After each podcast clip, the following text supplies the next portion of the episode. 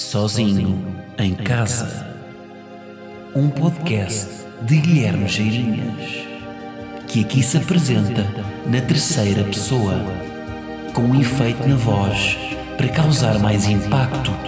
Ao fim de três episódios, toda a gente vai saltar esta intro para a frente.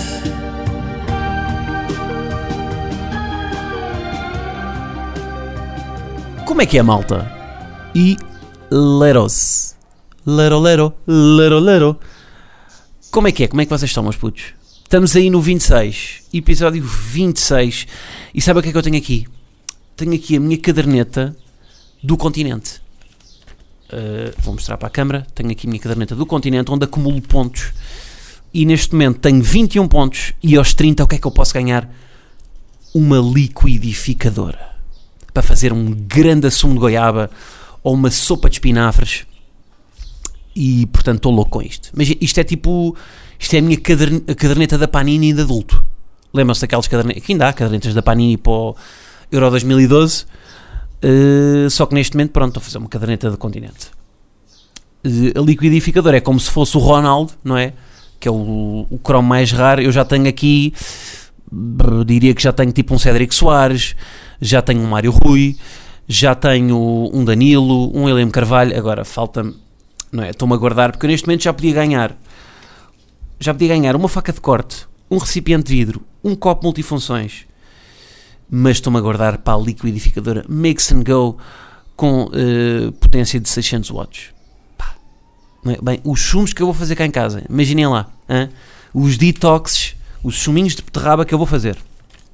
Bom, malta, hoje vou começar com uma recomendação. Uh, pá, vocês têm que ver uma série que se chama When They See Us, que é um. Pá, aquilo é um documentário. Primeiro, isto é a primeira razão que devem ver aquilo, que é isto. Aquilo é um documentário, só que em formato ficção.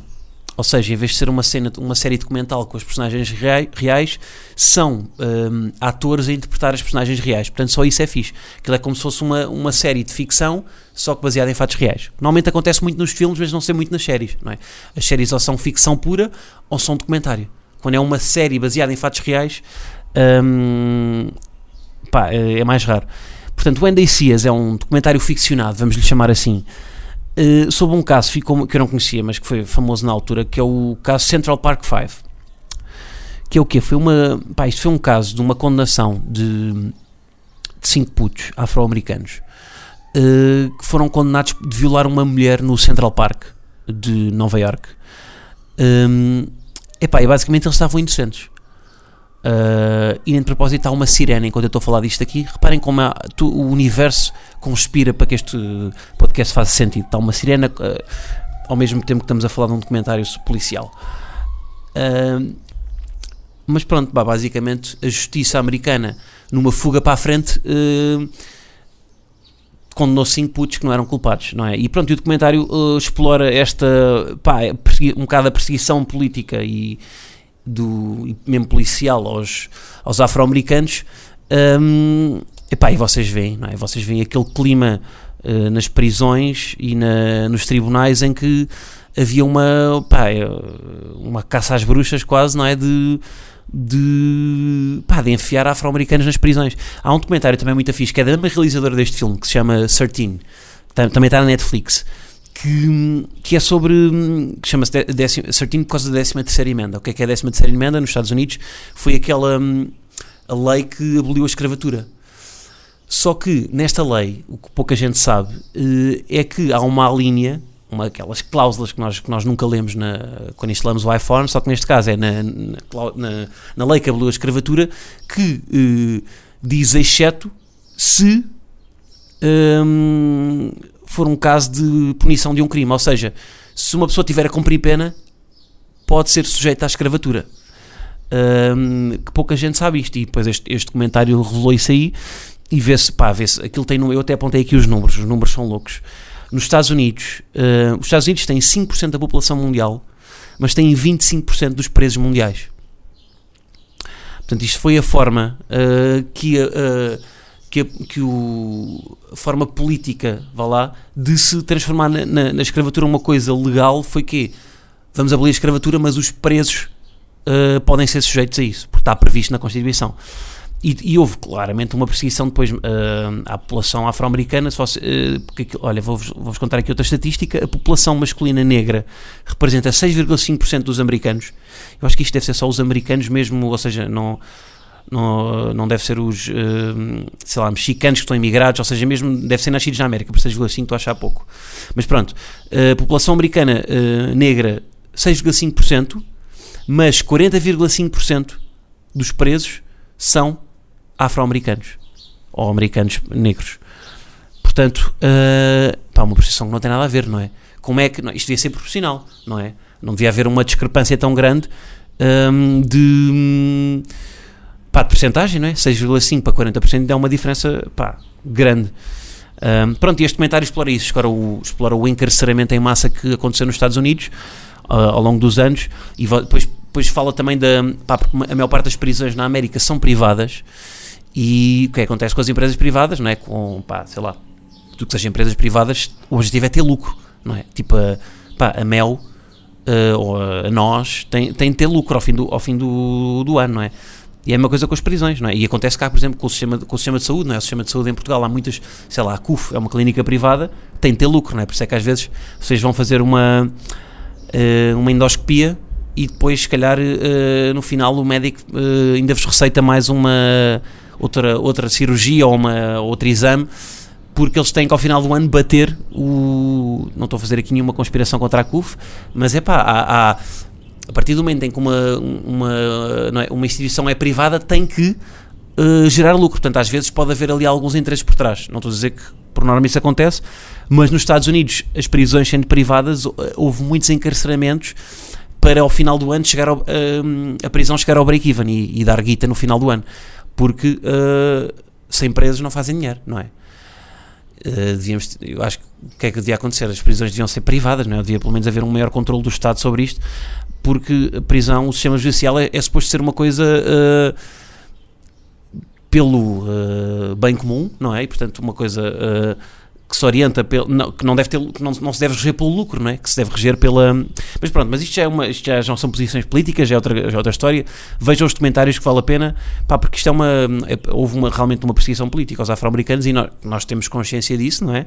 Mas estes números são, são assustadores e, e estes comentários sustentam isso. Bom, portanto vejam When They See Us é, um, é o documentário sobre este caso aqui um, pá, e choca, lá está, não só pelo, uh, pela perseguição, mas também por ver o, ver o, o próprio clima. É porque depois um, um estes putos aqui tinham entre 14 e 12 anos e o, o crime de violação epá, é o quando um preso entra na, entra na, na prisão. Uh, há uma, depois há um, um, julgamento dentro da própria prisão entre os, entre os, entre os presos, não é? entre, entre, quem, entre quem foi julgado. Há crimes que são, que são uh, menos bem vistos dentro da prisão do que outros, não é? Um gajo que roubou, se calhar não é o mesmo que um gajo que violou. E portanto eles, eles entraram dentro da prisão com esse, com esse rótulo de violadores. Uh, e dentro da prisão depois foram, pá, uh, houve um dos putos que apanhou porrada, também não quer ser muito spoiler, mas por todo lado em que passava apanhava porrada do, dos outros, do, das pessoas com quem partilhava a cela, porque entrou com esse rótulo de violador. Um, portanto, até que ponto é que também não deve haver uma segmentação dentro das prisões de uh, pá, esta prisão é só para violadores, esta prisão é só para uh, pá, só para gajos que roubaram, só para homicidas, porque assim estamos uh, a proteger os próprios presos dentro das prisões. Estou a falar novamente, já tinha falado sobre, sobre política de prisões, uh, mas yeah, eu acho que deve, deve, ou seja, a prisão deve sempre ter este objetivo da reintegração e portanto não, não, deve, não deve ser castigadora, não é? Mas pronto, veja o documentário. Bom, mudando de assunto, uh, um assunto mais puxado no início, agora vamos para uma coisa mais leve. Quero falar sobre os Santos Populares. Já passou uma semana, isto é o problema do podcast ser semanal, é que acontecem coisas no início da semana passada que nesta semana deixam de fazer sentido, mas eu apontei e tenho que falar sobre isto, que é fui aos Santos, não é? Como tinha dito, e pá, recebi algumas abordagens nos Santos. Uh, e uh, Pá, algumas de uh, bêbados não sabem estar, não é? Que é o normal que acontece à noite, uma pessoa já está habituada. Um, é uma consequência do trabalho, infelizmente. Mas muitas abordagens bacanas, e diria que agora vou lançar aquelas percentagens. Um, loucas que é, pá, e 80% das, das, das abordagens bacanas são de pessoas que ouvem o podcast. E, e uma coisa que me dizem muito quando ouvem o podcast é: eu ouço o teu podcast, gosto muito de ouvir o teu podcast enquanto estou a trabalhar, enquanto estou a cozinhar, enquanto estou a correr. E eu fico a pensar: porquê é que não. Tipo, é raro, acho que nunca ninguém me disse, pá, adoro ouvir o teu podcast enquanto não faço nada. É muito raro isto acontecer. E as, uh, não é? E as pessoas, de facto, uh, há muito pouca cultura de fazer só uma coisa. Não é? Nós fazemos pouco, só uma coisa, ao, uh, tipo, estamos sempre a fazer várias coisas ao mesmo tempo. Não é? Aliás, eu próprio no podcast já fiz aqui episódios em que aproveito enquanto estou a cozinhar e estou aqui um, a gravar um episódio. Um, aliás, eu, eu provavelmente este episódio nasceu da necessidade de eu estou sozinho em casa, vou preencher o meu tempo enquanto estou sozinho em casa a fazer qualquer coisa, a fazer um, um conteúdo. Porque é que eu não usufruo só do, do, do, do, do privilégio que é estar sozinho em casa? Não é? Nós temos medo, temos muito medo do, uh, de só fazer uma coisa, de, do sossego, não é? Esse medo do sossego. Um, e o que eu vos vou perguntar é: vocês estão a ouvir agora neste momento? Estão só a ouvir o podcast ou estão a fazer outra coisa ao mesmo tempo? Nem que seja, reparem, se vocês estiverem a tentar adormecer enquanto estão a ouvir o podcast, vocês estão a tentar fazer outra coisa ao mesmo tempo. Porquê é que não tentam só adormecer? Porquê é que não tentam só trabalhar? Porquê é que não tentam só ouvir o podcast? Um, nós fazemos, estamos sempre obcecados em fazer várias coisas ao mesmo tempo. É, pá, é a cultura do multitasking, não é? Nós somos pressionados para, para nos desdobrar em tarefas porque o tempo é o nosso ativo mais valioso e, portanto, um, como esse ativo é tão valioso, nós tentamos desdobrar-nos em várias coisas ao mesmo tempo para aproveitá-lo ao máximo. E, pá, e pronto, e acho que é uma que, que, devíamos, não é? Devíamos fazer um esforço para tentar, ok, vamos fazer só isto aqui. Pá, agora vou Uh, por exemplo, tomar banho. É rara a pessoa que está no banho só a tomar banho, só a levar com, só a levar com água no focinho, não é? Nós estamos no banho e estamos ao mesmo tempo a, pensar em alguma coisa, não é? Nós tomamos, as grandes decisões são tomadas no banho. Porque é que não nos concentramos no banho e não pensar em nada, é só pensar em levar água no focinho, não é? Porque é que. Um, pá, sei lá, estamos sempre, não é?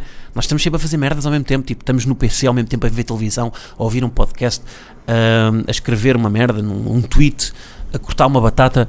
Porquê é que não nos concentramos só em fazer uma coisa de cada vez, não é? Um, portanto, se estão agora a ouvir o podcast e a andar de metro, pá, desliguem o podcast e curtam o metro só. Tipo, andem de metro, observem as pessoas, uh, não é? Façam people watching que às vezes, porque nós quando estamos distraídos, é uma coisa que eu por acaso no humor faço muito que é, ou seja, eu, vivo da observação, não é? Tenho que observar para criar. E eu quando estou a observar e fazer outra coisa ao mesmo tempo, eu não consigo. Portanto, eu tenho que acho que das, das, das poucas coisas que eu faço a 100% só é observar. Estou, imaginem, estou numa.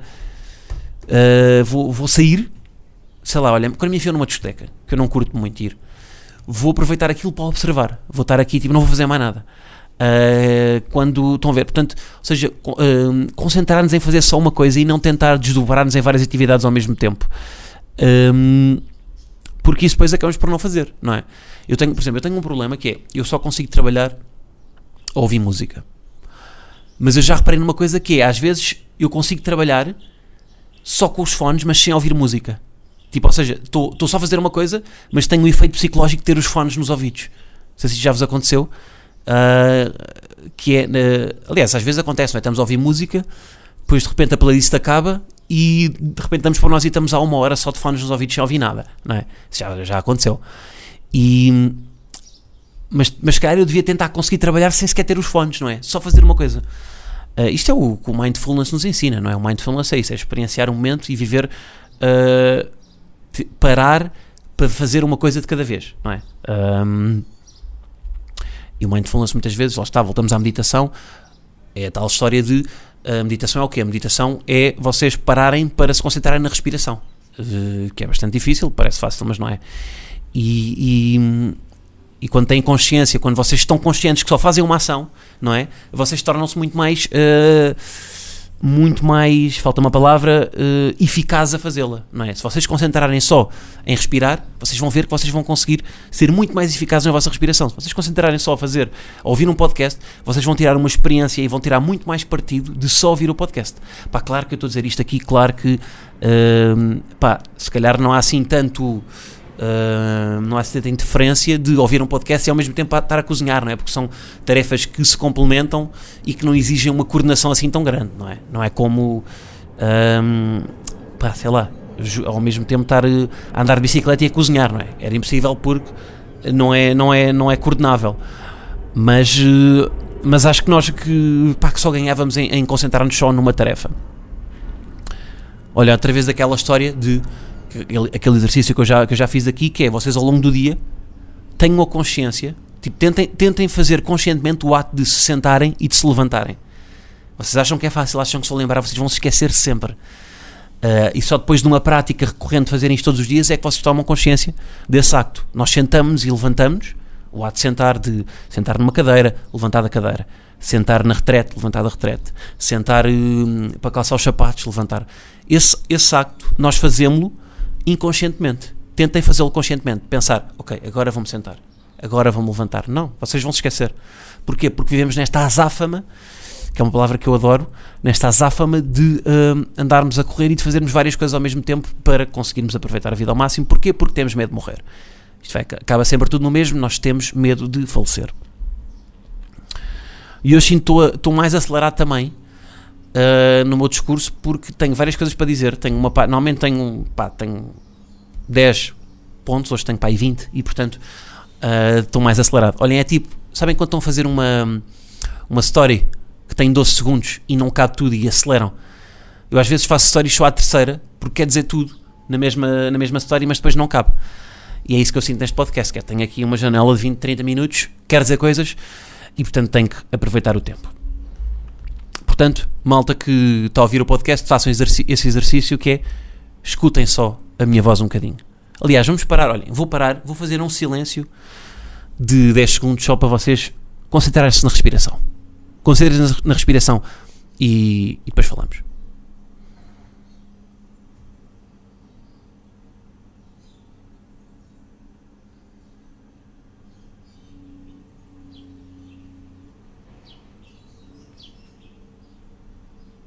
Aliás, o próprio. Nós, eu a contar segundos, eu contei 10 segundos, não sei se foram. Eu fiz um esforço para demorar um bocadinho mais. Mais porque uh, nós próprios, quando contamos segundos, há uma. Onde é que eu vi isso aí? Pá, há um teste qualquer numa. numa. pá, um gajo, um orador que dá uma, dá uma palestra e que pede à plateia para se levantar, pede para fecharem os olhos e pede para cada um, imaginem uma plateia de 100 pessoas, pede para cada um contar até. contar até um minuto, mentalmente e quando acabarem de contar, sentam-se e abrem os olhos. E ele faz a, contagem e a maior parte das pessoas sentam-se para aí aos 30 segundos, aos 40 segundos. Porquê? Porque contam os segundos mais rápido do que os segundos são. Porquê? Porque lá está, por causa desta azáfama de nós vivemos acelerados e temos medo de esperar pelo tempo. Aliás, sabem como é que é a forma que correta, correta como se contam segundos? Se não sabem, isto faz muito na, até no exercício físico um Mississippi, dois Mississippis, três Mississippis, quatro Mississippis, cinco Mississippis, terem, uh, porem a palavra Mississippi entre os segundos. Aí estão a contar, em vez de contarem um, dois, três, não é? Estão a acelerar um bocadinho. Se puserem um Mississippi no meio, vocês estão a contar o segundo exatamente como ele é. Um, portanto, não tínhamos medo do tempo. Bom, mudando de tema, fui ao meu primeiro casamento este fim de semana. Uh, meu não meu, não fui eu que contraí matrimónio, uh, foi, fui assistir a um casamento de amigos, uh, epá, e curti bué. Epá, curti bué. Porquê? Porque achei, um, pá, achei a cerimónia muito pessoal.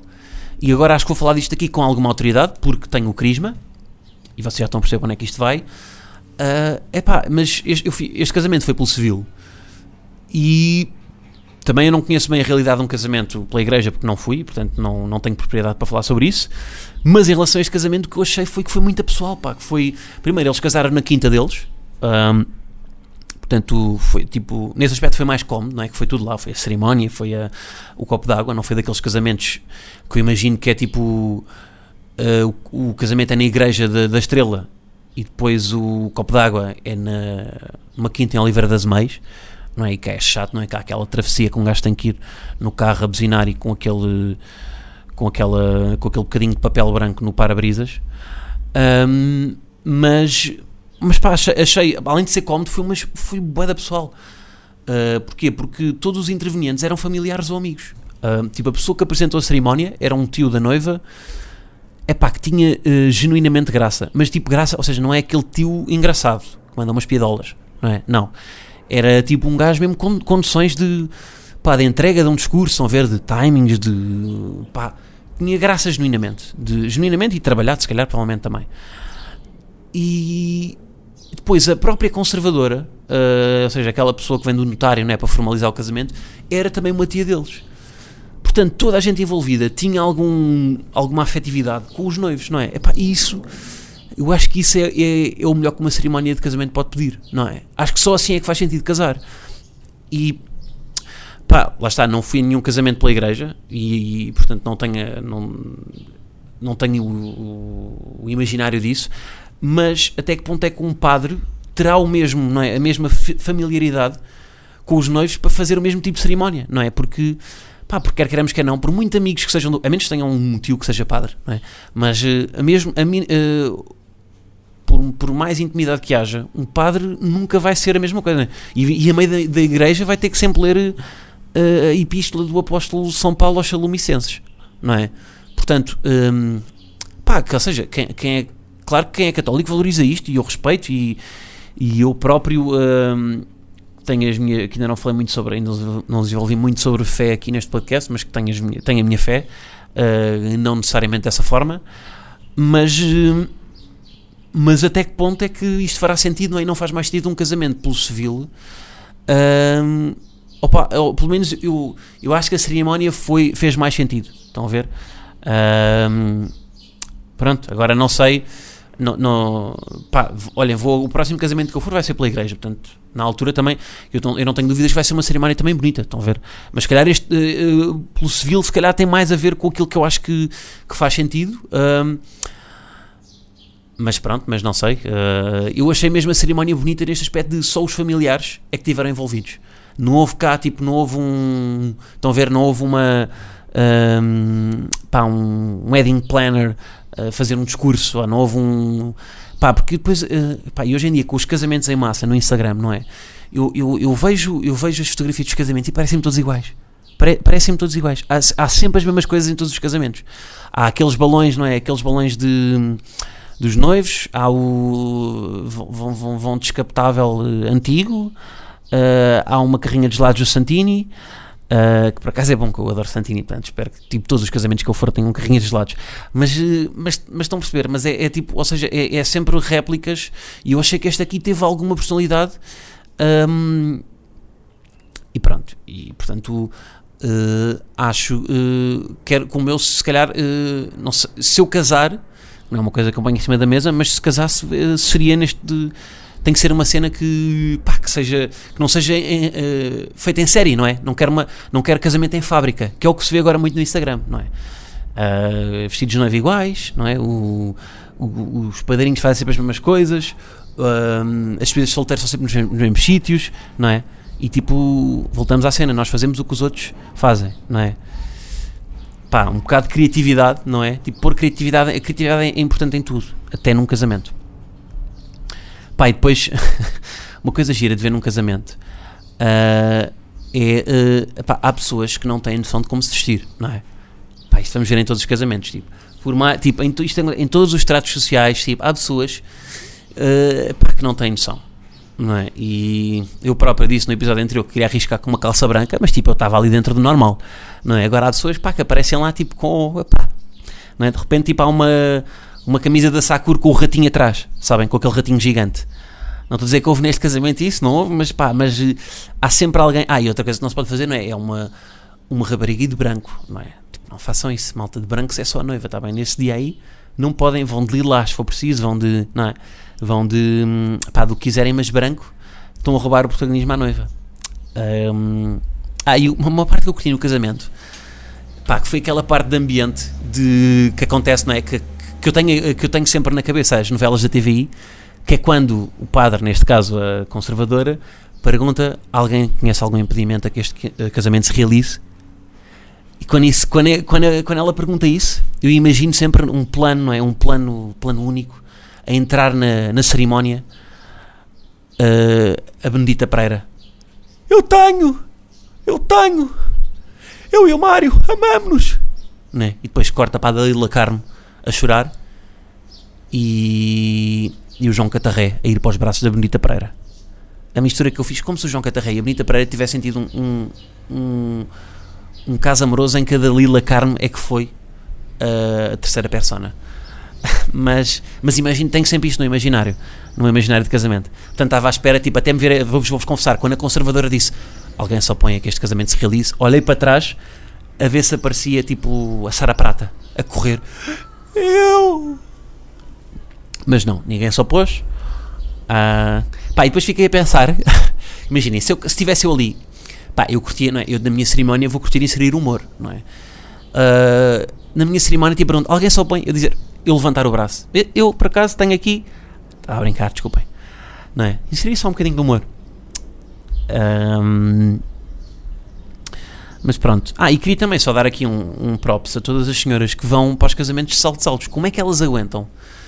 Porque eu, eu só ir de mocaçãs, eu fico com, com, a minha, com a minha planta do pé um, em cacos. Como é que elas conseguem, não é? Em saltos Pá, as mulheres estão muito mais, mais bem preparadas que nós. E não é melhor preparadas, ok? É na boa vocês disserem mais bem preparadas, não é? Não estão melhor preparadas. Melhor não se usa aqui, é mais bem, é na boa, está bem? O melhor é quando é mais bom, não, melhor. Agora quando é mais bem, mais bem acompanhadas, mais bem preparadas, mais bem realizadas, ok? Mais bem. É um erro que eu não gosto de ver. Um, não gosto de gramar nazi, mas este aqui irrita-me que as pessoas façam. Portanto, as mulheres estão muito mais, pá, têm muito mais uh, estala, estaleca que nós, porque, pá, isto dos saltos altos, não é? Isto é, pá, imaginem lá, tipo, eu não me imaginava ter que ir para um, para um casamento de saltos altos e ter que estar ali a. É que depois, tipo, aquilo ainda são para aí 3 horas a, é, a, a dançar MC Kevinho. Uh, não é? MC Kevinho durante 3 horas de saltos altos é, pá, é uma coisa puxada, não é? Ah, outra cena gira é tipo pá, beber bem em casamentos, não é? Tipo, encher o bandulho de. encher a cara de gin tónico.